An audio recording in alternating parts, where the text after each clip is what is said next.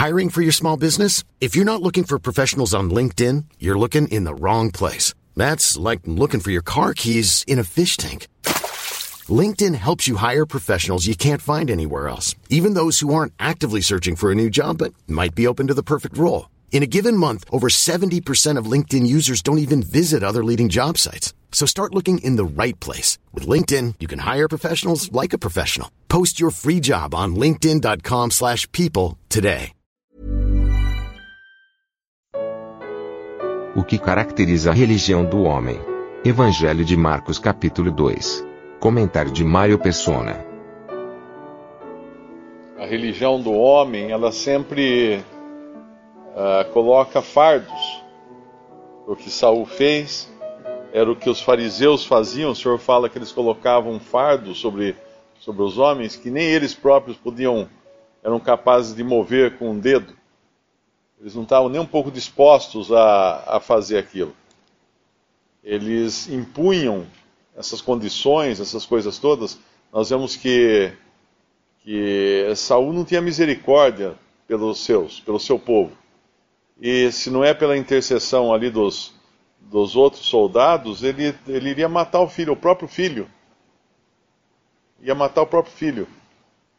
Que fez uma coisa que não estava errada. Né? Não tinha fundamento algum a ordem que, que, Davi, que Saul deu.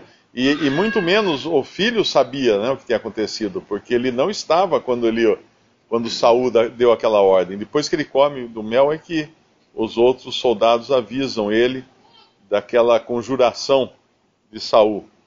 E a, e a continuação do nosso capítulo agora, aqui de Marcos 3, é mais ou menos isso também que vai acontecer, porque nós vamos ver mais uma vez os fariseus sem qualquer misericórdia, sem qualquer graça, uh, acusando os discípulos do Senhor no versículo 23, aconteceu que passando ele num sábado pelas searas, os seus discípulos caminhando começaram a colher espigas.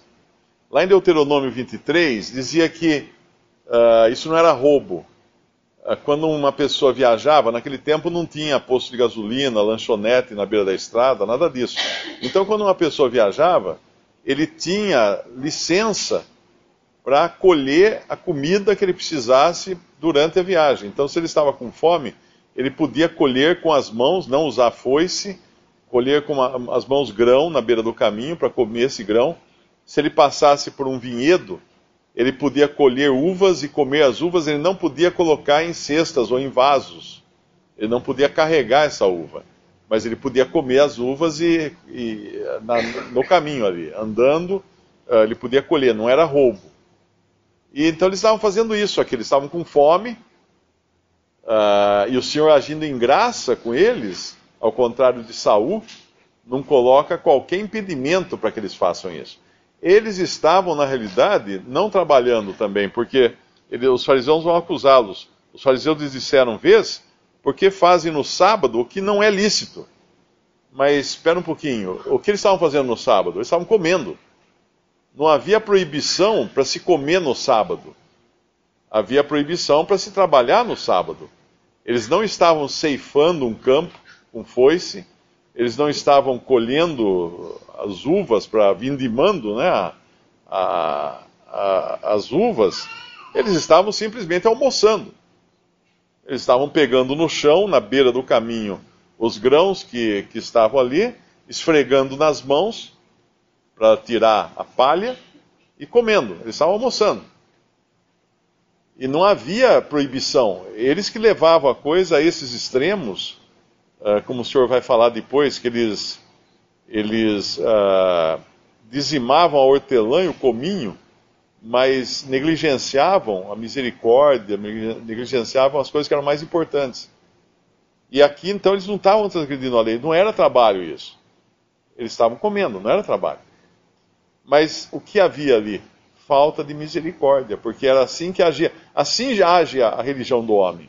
É falta de misericórdia.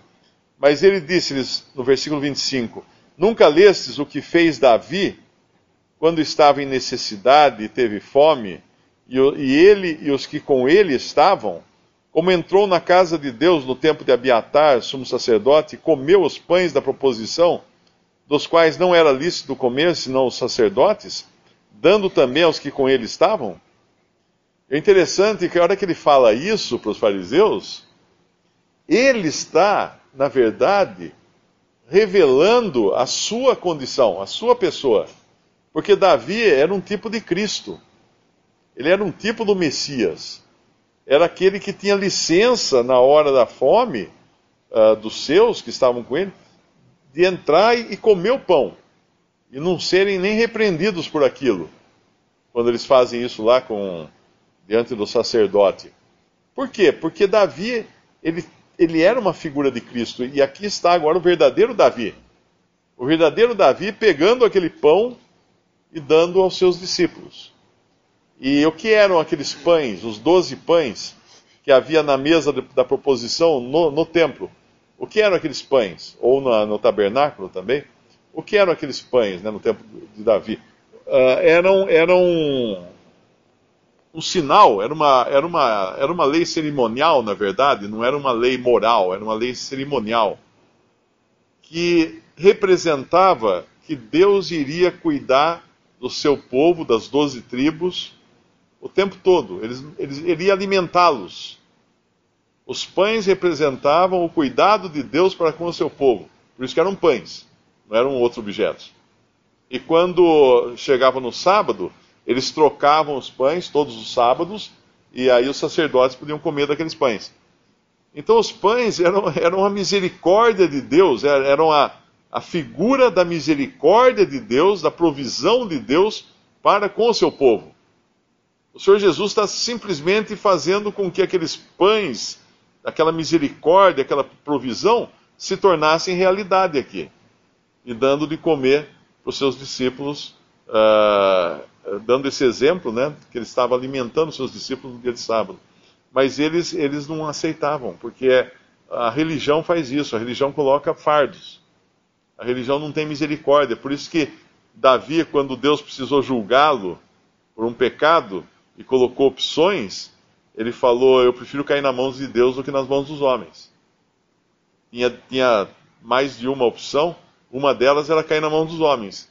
E ele prefere cair nas mãos de Deus, porque Deus tem misericórdia, o homem não tem misericórdia. E aí ele vai terminar aqui dizendo que o sábado foi feito por causa do homem e não o homem por causa do sábado. Ou seja, eles estavam invertendo os valores na religião judaica.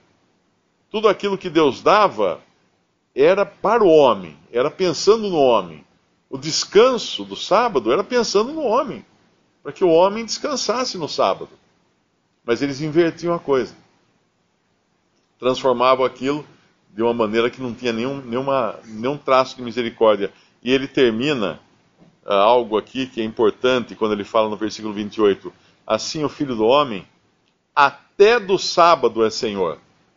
Ele não fala o filho do homem é, é, é senhor do sábado. Não. Ele fala que o filho do homem, até do sábado é senhor. Por quê? Porque ele é senhor de todas as coisas.